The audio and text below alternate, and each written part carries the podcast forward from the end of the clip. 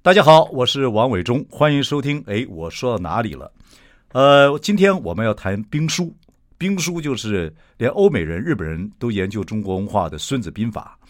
有一个所谓他自称生活中历史学家，其实他在呃中央大学教书，自己呢也在大学时候是正大历史系的，后来也嫁到加拿大，到很多地方去研究学问。他叫胡川安，自己呢也有一个网站叫做“故事”啊，希望从这个中国历史呃文化里面去说一些故事，让大家了解一些呃一些有趣的呃一些知识啊、读书之道。所以呢，他出了一本书，叫做《权衡》。这本《权衡》这本书呢，就是《孙子兵法》。他想从《孙子兵法》中教您乱世中的生存之道。而他认为说，这本书啊，《权衡》他出这本书啊，是大家都要看的，是呃每个人都要必修的学问，而且孙子很重要，每个人都要修。好，那我们就我对《孙子兵法》有一点些许的一些皮毛之解，一点了解。等一下，我们就来访问一下胡川安啊、他很会说，我们看看他讲些什么道理。说《孙子兵法》，不管你怎么样，怎么会是是个乱世的呃宝书呢？是一个治世的圣经呢？啊，为什么从你读书时代就可以看，你做事也要看，甚至现在台湾处于一种国际局势之中，更要看啊？好，我们来听听看怎么讲啊。休息一下，马上回来。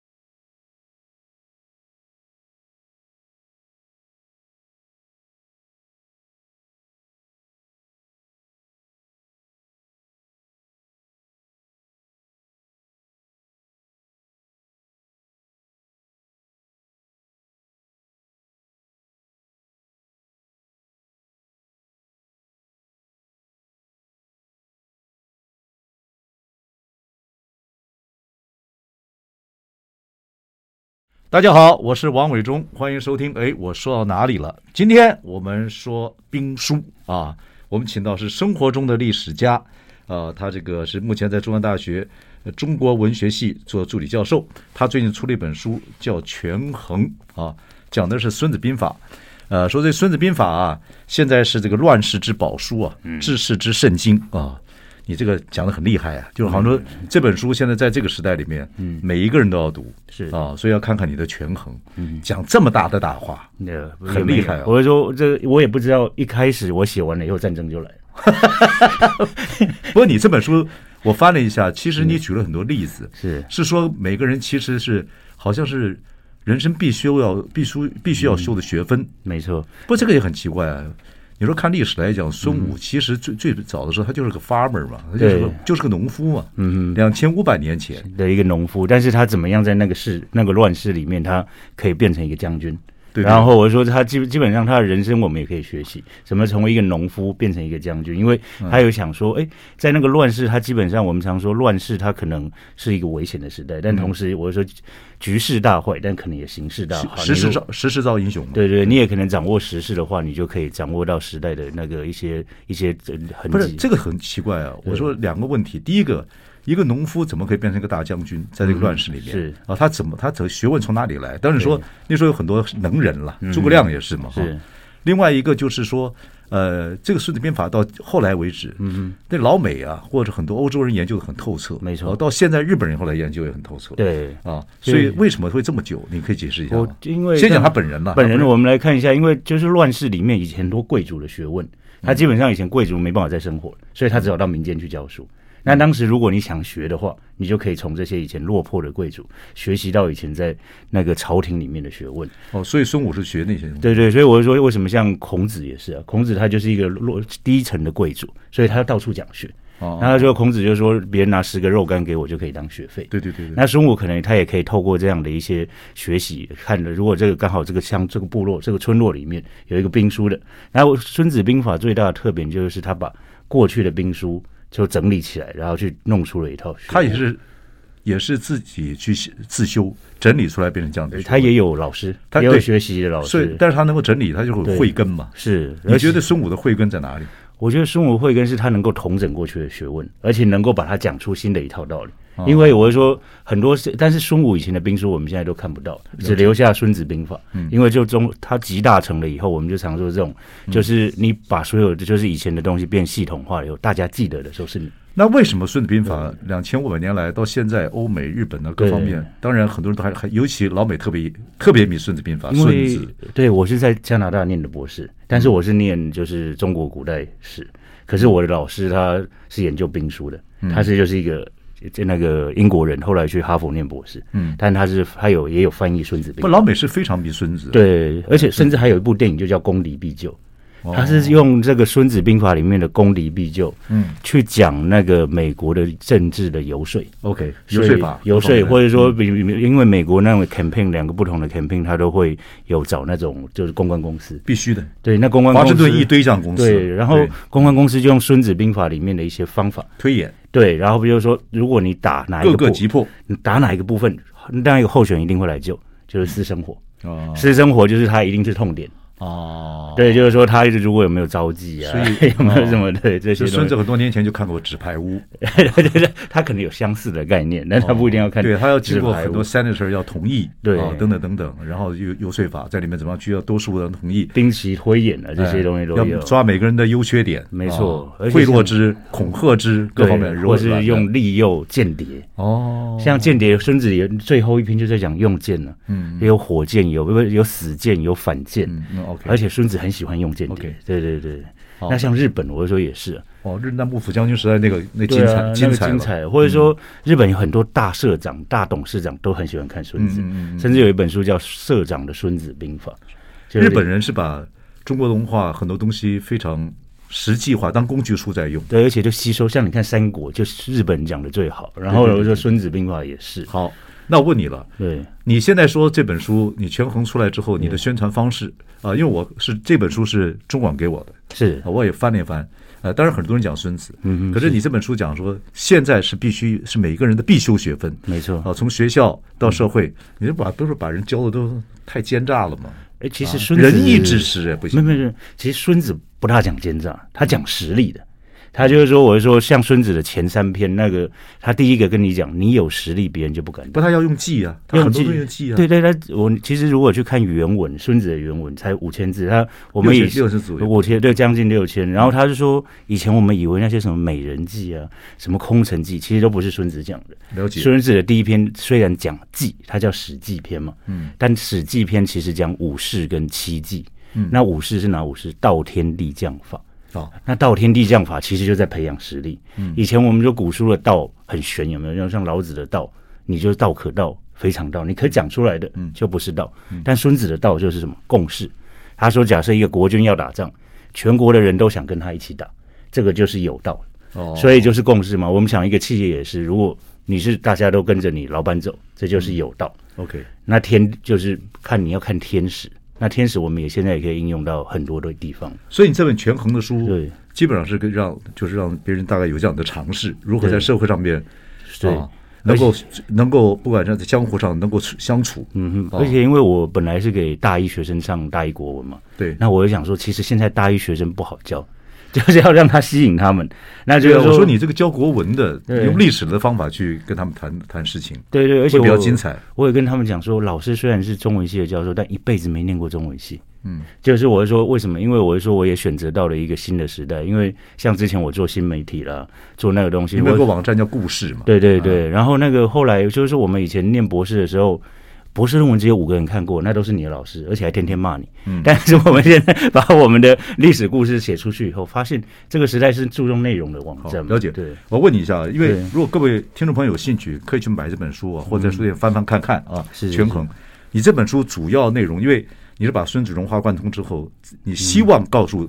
听众朋友、读者什么东西，但嗯对你举了很多例子了，是是是是，所以能把它当时当工具书看吗？可以。我觉得就是说，如你果希望告诉大家什么？就因为是也第不一是个很厚嘛。对，如果你是大学的学生，你可以选择未来的一个职业趋势。那你如果是在职场，你可以思考一下，你给你是不是要继续待在这个职场，或者说你可以出去做一些创业的事你情都。是顺着兵法的方式来对，推去演。去讲，就就说那举比例举例，对然后我就说，因为它有十三篇，但是我把它分成九章，那九章里面各有不同的，就是说你嗯好要，那我先问你，你，对不起，对我我就要问实际的。就是那你呃，你对大学生求职方面来讲，嗯你希望他用孙子的什么概念？就是掌握势，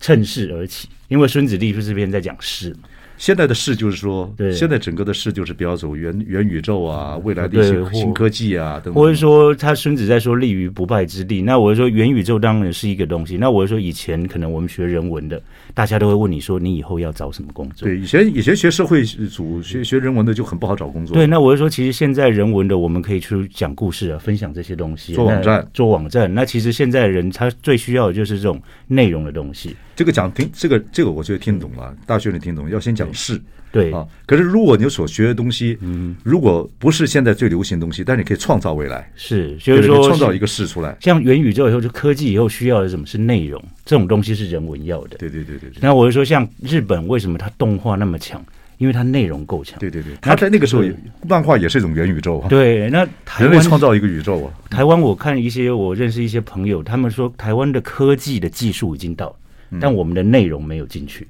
嗯了，解所以我没有办法创造出日本那些像漫画、动画那些东西出来。了解，OK。所以其实还是把如果把中国文化很多东西做基础啊，像你们的故事的对这个网站就很精彩啊，是有可以说，然后以后如果用 virtual 的话，可以 virtual reality。对如果学科技的，再如果再跟会说故事的人合在一起，这就是是。对我说这就是类那似就是我们看我们自己要在产业链的哪一块。对对对对，就像现在传染病很严重，所以以后的这种传染病的这种科学、这种医学也很很重要。对，而且比如说，我觉得，比如说医师好了，我常在说外科医师以后可能嗯所有东西都能用达文西手术了以后，就是微创，对，那所以以后制造医疗器材的人，搞不好比医师更重要，因为他都是看那些医师也是用那些器材的嘛。对。不过再怎么说，我觉得也有嗯道理了，就是说很多东西，你看微创手术或者是怎么各方面东西，所以现在打打 game 其实是不错的，要懂得试， 对，或者不说要太用功，有时候要玩玩。或哦你看美军这一次，他有一些什么无人机进去、啊呃，他其实 drone，根本就 drone 不用那个不用真的人去打仗了。对对对对对。对所以这个这个，你这里边也举也那个。伊隆马斯克，你也是对觉得他这个人，他怎么时间管理？是你觉得他也很聪明，用各种对方，法。像我现在跟学生在讲话，我说你们在下面划手机没关系，因为你们现在都多工嘛。Elon Musk 也是这样做的。我就说他可能平常带小孩的时候划划手机，回几个重要的事情。所以你上课的时候，你也是一个懂得试的老师。对你甚会至用以前老师的方法，不准动，不讲哦了。或甚至我会用一个软体嘛，你们有什么信可以直接回给我，他这反正回的比较踊跃。哦，了解你直接举手，他可能不想回。哦那回到公司，现在有些老板如果在呃收音机前面听广播的嗯话，老板怎么或者是管理阶层怎么运用这个孙子？是我里面举那样立立于不败之地嘛，因为我举了一个，比如说孙子说你要立于不败之地，要但要怎么跟老板讲？因为所有的，比如说以前的，不，他们这是员工了。啊对员工哦，你说员工的话、就是，我说老板怎么呃办？老板对对对，现在我说现在很不好找员工啊，对对大对对大家都都是斜杠，都对跟你一样，都是被你教坏，都斜杠啊。然后另外呢，都不愿意到公司上班，是都希望都 part time 或者是对 work from home。是那做老板怎么办？老怎么板，用我就孙子，没有老板，你就要重整你的组织。老板快当孙子了。对， 老板，其实现在老板要求员工工作，对啊，但这个事没有办法就，这是没有办法。那我就说你组织就必必必必定要精简嘛。我就说公司它以后可能会是一个趋势，就公司越来越精简。然后这种我们说像里面我举了一个说查尔斯韩蒂的例子嘛，他就说他发现现在的公司大概就只有维持十四年，以前是四十年。啊啊，就会看英国的公司，但是他说发现如果你的公司在最好的时候，其实你就要开始往找到另外一个出口。而且现在速度越来越快。速度越来越快。那像我里面有举一个公司，它叫日本积水，它是卖在卖房子叫积水，那 房子会积水，可是他说他却用《孙子》里面在讲的，若觉得那个水于千仞之溪者。就是你好像水从千仞之溪冲下来以后，你这就是行，所以他就把他的公司名取为积水，但他有七十年，他一开始是卖石化产业，就像台塑，嗯但是他到一九六零年代的时候开始把钱投进房地产，嗯，但他两千年之后在房地产产业他做什么？他做通用设计，就是说现在高龄化嘛，所以我们所有家里里面都要是那种无障碍的，哦，所以你看它就是有一条这种是沿线性，那是就是我们现在老龄化，那像现在最多的这样的生命产业啦这些东西，它一定以后一定是个趋势嘛。了解。好，我们今天访问的是，呃，这块我一直想问你，什么叫生活中的历史学家？就我之前写了大概写日本料就是理他啊，就是我们这个对胡川安自己称为自己是生活中历史学家。嗯，我是很喜欢读历史的人，但这句话我觉得很有意思。就是我从生活中理解历史，我不希望以前都是背那些所有东西，你感觉好像很遥远的历史。嗯，所以我写日本料理的历史，像我有一本书有猫狗的历史，嗯嗯，那猫狗的历史甚至还卖出乌克兰文本。很，你懂，你很懂的事哦。我就问你一个问题，你一直在宣传自己的东西哦。对， 当然了， OK，好，我们访问的是《权衡》这本书，谈《孙子兵法》用在呃乱世里面如何生存之道啊，很有意思。我们访问的是这个生活历史学家，也是个大学教授。我们跟他谈的是这本书。我们休息一下，马上回来。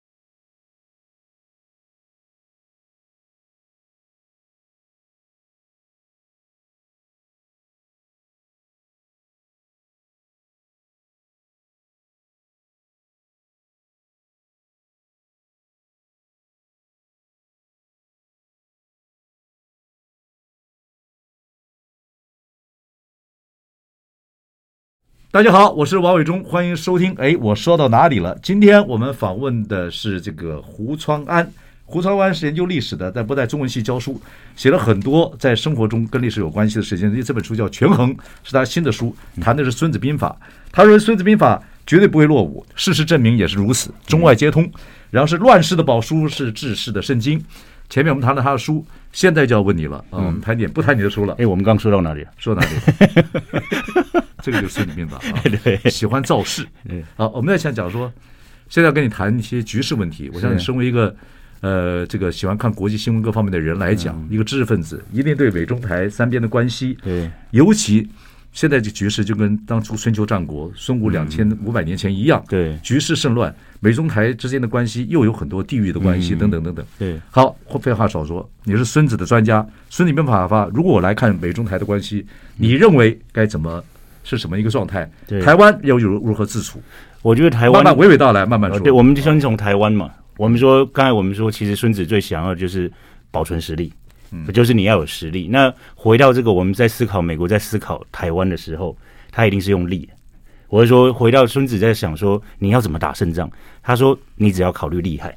利害就是说他最不喜欢那种用情绪思考没，有什么仁义，没有对什，么情绪，只有利。那台湾永远要保持自己有利，嗯就是你就是一个别人想要吃下去的苹果。对中国来说也是嘛，我们如果要一直保持我们就我们有利可图，他一定会想要你。像比如说我们现在最有利可图的是什么？就是我们的晶片嘛。所以，所以我都不我敢们的晶片。对我们晶片最有利。那只是说，我们要思考的是说，未来我们还可以再卖晶片。那未来十年之后，我们还能卖什么？当你无利可图的时候，大家就不要你了，嗯甚至你送给他，他都不要。所以对于那美中台，我们说对于台湾来讲，有利最重要。那现在我们说，其实我们有这个内容的，我们最缺乏的就是我们有台积电，但是我们没有内容的产业。如何利用我们的技术去做我们的内容的产业？就是说，像我们刚才讲的，怎么讲故事，讲的像全世界都知道，这可能也是可以让我就是下一阶段我们可以想的。对，不过，我们讲故事让全世界都知道，会不会成为我们的利？我是有点怀疑了。是，不，台积电能够持续多久？现嗯在这个美国也在觊觎，对，中国也在自我发展。嗯，所以你说台湾能够保持，又光是一个台积电对这样举例，能够保住台湾，我认为也困难。也困难。就是说，当然就是所说，以我你说们这是个嗯历史要要多方面去想。多方面去想。当然，我们的利除了台积电以外，我们还有战略的利益嘛。就是说，我们基本上在西太平洋的岛链上是最第一岛重要链对那这个东西是我说，当然是乌克兰没有。可是美国也要啊，对美国中国也要啊。是你夹在中间，孙子怎么办？如果是孙子，孙子如果活到今天，你是代理 人，是怎么办？哦，我当然我会去选择利是什么？当然利就是说小国你要怎么样去找那个利。第一个，你美中之间要交好，就是说我像现在我们是选择某一种方向嘛。我们就押一个宝。我们押个宝，你是台不赞成的对，台我是说我我们当然不押不赞成押一个宝，就以刚才来讲，我们说你现在假假设自己是孙子哦，对对对国家禁策的，我也我说，当然就是说，连日本，我觉得台湾这几年来对于这种中国的东西，它基本上是很排斥的。那我们如果其实要了解，那如果对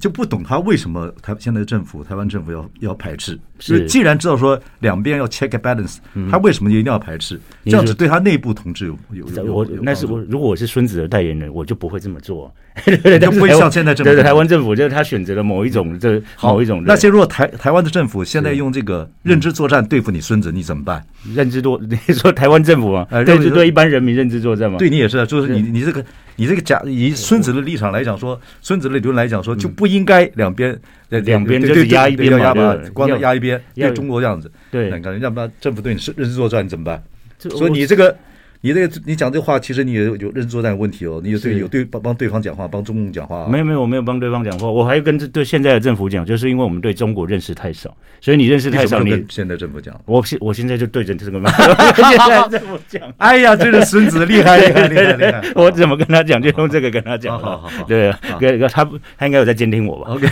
没有 没有，请说，请说，请说。对，我是说，当然你跟现在这，比如说我会跟他讲，日本人对中国的学问认识的那么透彻，但是为凭什么我们跟对中国的认识没有像日本人认识的那么透彻？对，那如果你像日本人认识的那么透彻，你看日本人在布局，其实他不喜欢中国，但他的布局会去哪？他其实大概五年前、十年前就整个到东南亚去了。就是说，如果你不喜欢中国，那你要压什么样子的宝？像台湾进东南亚也是比日本人慢嘛。现在到甚至我明明我们有那么多的东南亚移民，如果你要撤出大陆的话，你干脆你就很早就要开始布局嘛。那我们现在布局就只看美国，所以就是说这种东西它是完全没有在思考我们整个大战略的东西。你回家慢慢跟他讲。对对，我日本在对东北亚对中国，从明治维新以来，他就一直觊觎。其实从明朝，从更早以前，唐朝的时候，是啊佛教都要从那边从中国去学，对他就很重视那个地方。但是他学他完全完整的学，比如说，甚至日本有个自豪的程度，他说什么？他说你明代把清就是清把明灭了，有没有？他自称是小中华。他说你清朝人你是打虏去统治了，我这还真正的是中华文化的正统。哦那我是说，我们有没有这个自信当中华文化的正统？这个才是我们应该到最后你才可以文化输出嘛。嗯，等我说，甚至像以前我我们那一辈的我的老师，他们以前那学汉学都来台湾，对，但是有大概三十年时间，从那个解严以后，他们就是大陆开始改革开放以后，他们都跑去中国了。那以我们在说中文系的战你说略你史是哪里的呃老师？就加拿大的老师，我对对到对加拿大去对念对书。对对对他们以前那一辈，那以战略的思考来说，以后如果要研究中国的学问，都来台湾，因为以后如果美中交恶，那你就是把那孙子，我问你，对我们已经已经失掉你讲的要制制敌机先，对啊、要要要要审度时日，是我们已经失掉这个对中国文化的这样子的、嗯这样子的掌握权了。那我们现在还有什么？其实你觉得，我觉得还好，因为你知道台湾的中文系最多，台湾？台湾几乎每个大学都有中文系啊。哦，这个我不知道。对，这对个我不是知说道基本上每个大学，我们每年大概中文系毕业生大概有快两千位。所以你就把这个中国文化精髓留在台湾还有可能的。还有就是说基我觉得基很本难上就是我是说如，但是我们要看怎么推广，我们不能把中国文化的精髓当成是一个一一个以前就是就是那种传统，你要必须要去阐释嘛。啊，对啊，不，我觉得你这是螳臂当初。是啊，是啊，就你这个就不审时度日这了。个但是审时度日， 审时度日是不你不要随波逐流嘛。像那个我说什么置之死地而后生也是孙子的，啊死地也是孙子的嘛。哦，OK，对你有不同的地，你要去所以想不同的东西。我们胡创安这么一个生活中的历史学家，对呃然后这个也自己有网站等等，也是很一直认为要从中国历史上寻找很多很多重嗯要经验，是啊、这是文化很重要的一部分，嗯，啊，也你现在还在推展这个想法，对我而希望能够且进言于我们的政府，啊嗯，对，当然，如果说我会跟他讲的说，你是推广中华文化，你也可以推展东南亚文化，你推展日本文化、韩国文化都可以，但是你不能少掉这一块。嗯就是说，我们现在好像觉得，哎，东南亚、日本都很重要，但是我们就是缺这一块，好在这个东西就不行了，对。我们今天孙子的专家，我们今天胡创安在谈国际局势啊，嗯然后我们休息一下，回来再看看我们台湾如何在国际间自处。 OK，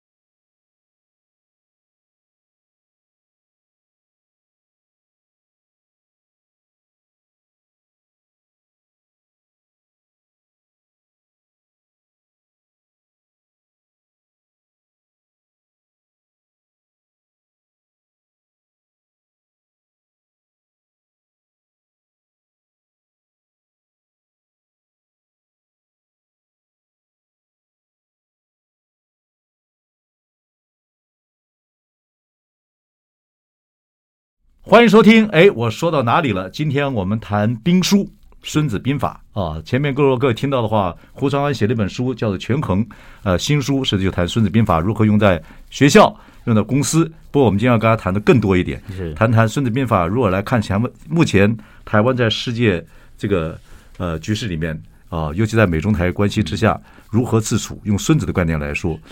但是说起来，以前没有代理人战争呢、嗯，春秋战国时候没有啊，没有对现在有代理人战争呢、而且是国际性，嗯对各有大组、大型的组织、大型的这个地域关系啊、嗯所以台湾现在的角色，当然很多事情可以天下反道理相通嘛，是可以来推嘛哈、嗯像这个美国现在造造出这个代理人战争，他自己不来对，他运用你们自己可能是同文同种内部的或者什么哎矛盾矛盾对来这样做做事情，是这个倒是也很特别的一件事情。也对是。对啊，而且我这觉台湾得怎么相处？台湾现在目前怎么办呢？你不觉得俄罗斯也是代理人战争吗？ 你说你说乌乌克兰啊、乌克兰对，嗯俄俄罗斯跟乌克兰之间呢，对对，乌克兰那被代理了，嗯对，那甚至我是说，现在美国它厉害的地方在于是什么？它其实我也觉得它有点想在台湾，美国人是把《孙子兵法》读透了，对它，我觉得它才是真的读透《孙子兵法》。嗯但是我们没有，我们在这里的时候，我们这我们小国的时候，我们要怎么自处的时候，有时候就是说，当然就是当然除了撞到我们的《实孙子力兵。法》有没有其对以其人之道还治其人之身？这他个呃孙子其实没有这一块， 但是孙子喜欢用剑，间谍了。我是说，他的意思是说呃，反间反间还有什么？就是说，你买通别人的都买通别人的哦技，买通别人的技术，买通别人的敌人。当然，我是说，我觉得我们现在政府好像还没这个能力去买通别人的敌我人 们。可以买武器，我们只会买武器，我们买 买飞机，我们是买那飞机种就上兵伐谋嘛，其次伐交嘛，再其次是攻城。我们好像都选择攻城的方法。嗯而且呃对啊，基本上孙子，我认为孙子百胜不殆。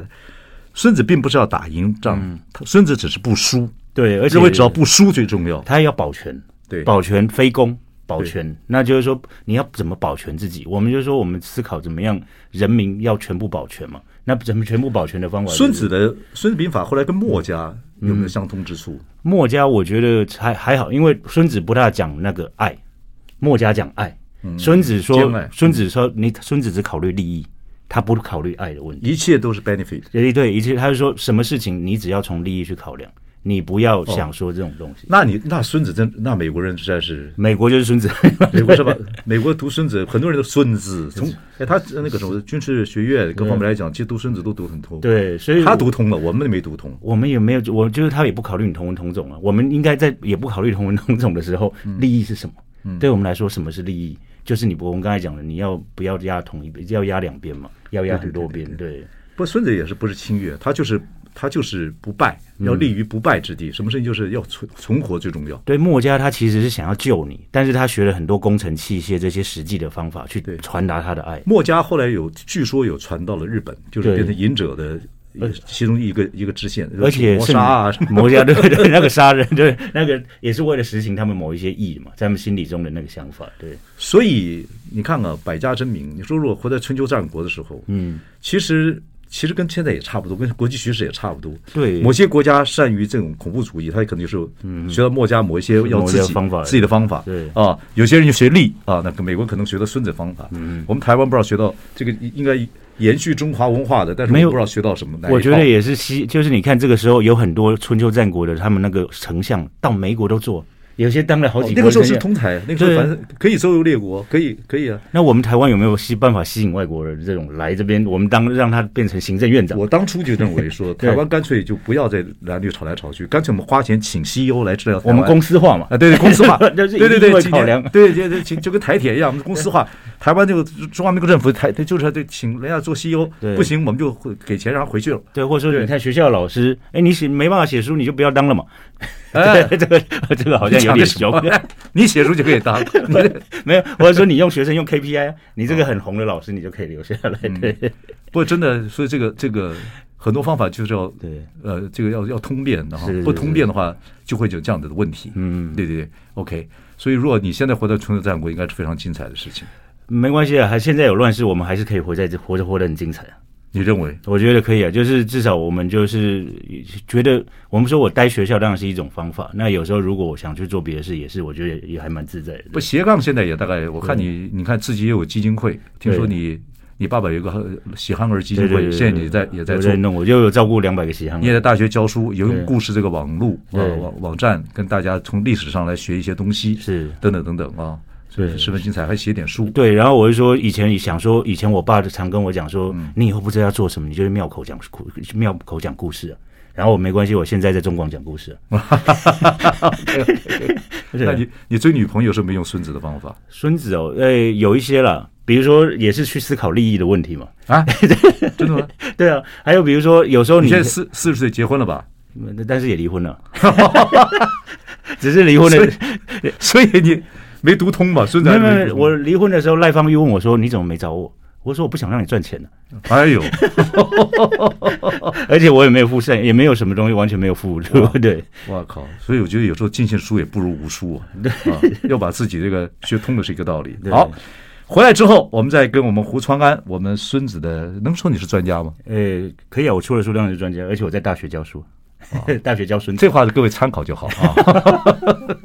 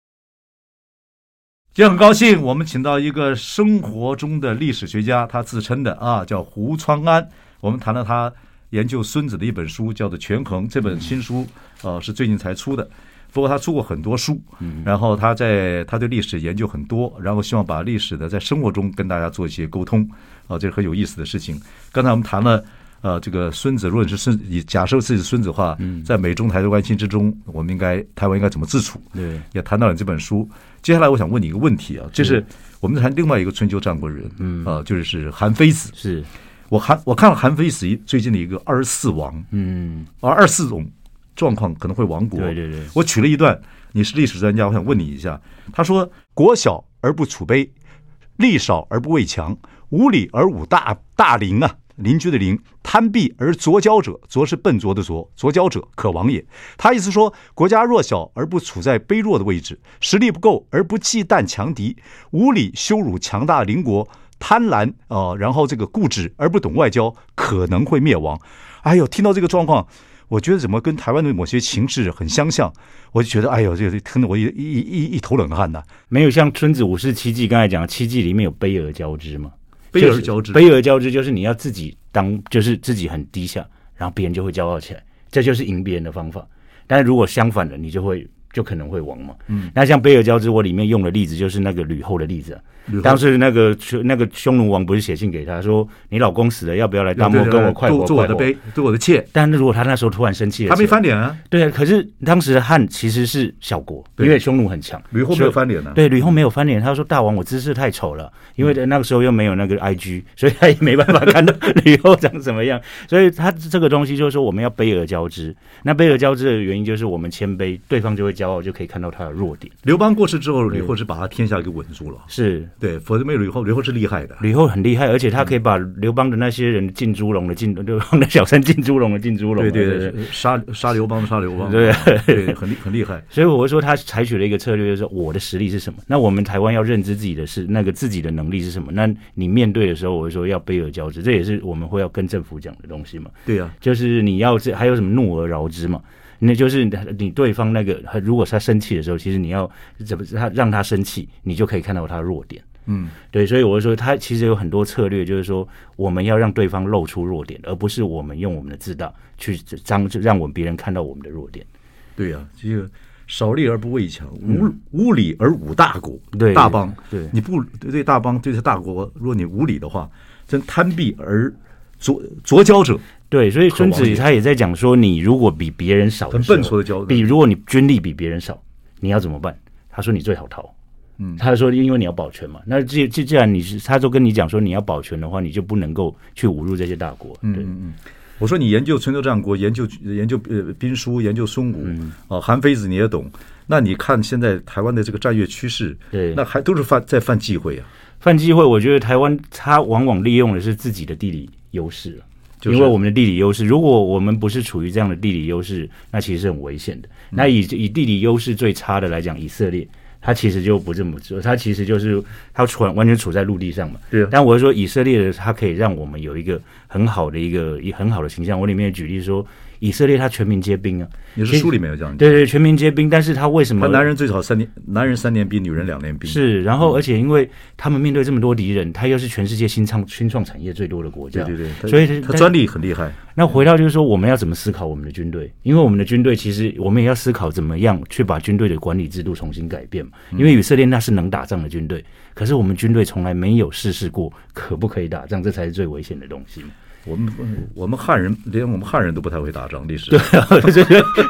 所以我是我说们，都是用关外对，啊，蒙古铁骑或者用最多就是湖南人会打打仗，没错。对不对？所以湖南，呃，像就是毛泽东嘛，他一路对对你看中国，中国其实一自古以来，你看以现代中国来嗯讲，他大有打过一个越越韩战韩战完之后打了一个越战，还有中印战争对嘛，，你看苏国打多少仗，美国打多少仗，他们其实每天都在打仗，而且美国很多的大企业的 CEO 都是找军队里面来的。对对对，像我们现在用的 Apple 以前也是军队里面的，他们的军校科技很厉害，对，而他且们军校很不好读哦，有很多他都去普林斯顿跟哈佛，再回来再去，这也是很奇。怪，就是台湾有些军校到后来招不到生的时候，就是说就几乎到摸摸脑袋瓜是热就去了。因为可是美 国美国的一些军校呃就跟以很难前念的对跟以前陆关空关一样，是跟台湾的空关很要考上不容易啊，对，因为而且而且有的就是私立的，那你看爱因斯坦是在哪里发明原子弹？在美国军队啊，对对 对他们会找到这种世界最聪明的人才。对对对对，厉害啊！啊，所以这个东西，所以台湾在未来来讲，我觉得下次我们再多研究一下，是看看你是你能不能进进进进你这个读万卷书所学何事，对不对？就是有时候要为做社会测试，对哎，就看你如何就进进进进你的政策之言， OK，多看看我。要写万言书嗯就是吗，就看还是就看公车上补书偿案我跟你讲，就看政府要不要听你的话，就是了， 是是要不要听你点意见， ？OK，把你聘入什么顾问啊，什么东西等等等等。但是有时候顾问就只是挂在那顾着问啊，嗯，顾得先不顾顾着而不问啊问， 我写写书是蛮有意思的。是好是，是这本书叫《权衡》，各位听众朋友有兴趣对孙子的话，从个人到学校到就业，甚至国际大事，对可能对有不同的看法。嗯，谢谢胡传安，谢谢谢谢谢谢伟忠哥谢谢谢各位听众谢谢。